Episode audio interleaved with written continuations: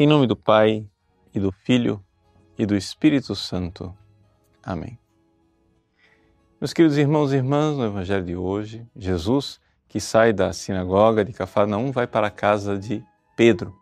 Ali, a casa de Pedro vai ser como que a base de operação de Jesus na Galileia, tanto que será eh, conhecida como a própria casa de Jesus. Muitas vezes no Evangelho, quando se diz que Jesus estava em casa, refere-se à casa exatamente de Simão Pedro. Ao entrar na casa de Pedro, Jesus encontra a sogra de Pedro que está doente na cama com a febre. O evangelista São Lucas descreve a cena é, de forma é, bastante plástica. Ele coloca diante dos nossos olhos a realidade de Jesus se baixar sobre o leito. Ele vai ao encontro daquela mulher, ele se rebaixa. É Deus que vem ao nosso encontro, Deus que vem à nossa necessidade. Ela que estava lá ardendo com a febre, Jesus repreende a febre. A linguagem é interessante.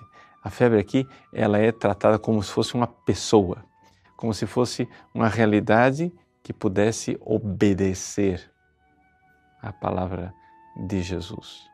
E então, surpreendentemente, a mulher que se levanta daquele leito se põe imediatamente a servir Jesus e os discípulos.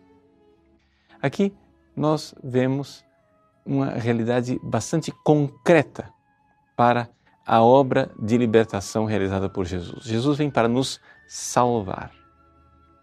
Para que, libertos das mãos dos nossos inimigos, nós os sirvamos em santidade todos os nossos dias.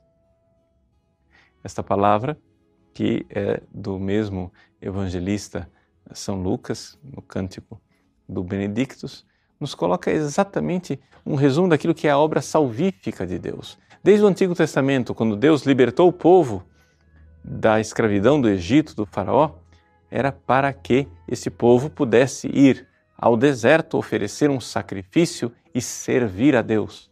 Isso se encontra no livro do Êxodo com bastante frequência. Portanto, essa dinâmica do libertos, sirvamos, liberati, serviamos, é algo que é muito importante na nossa vida espiritual. Por quê?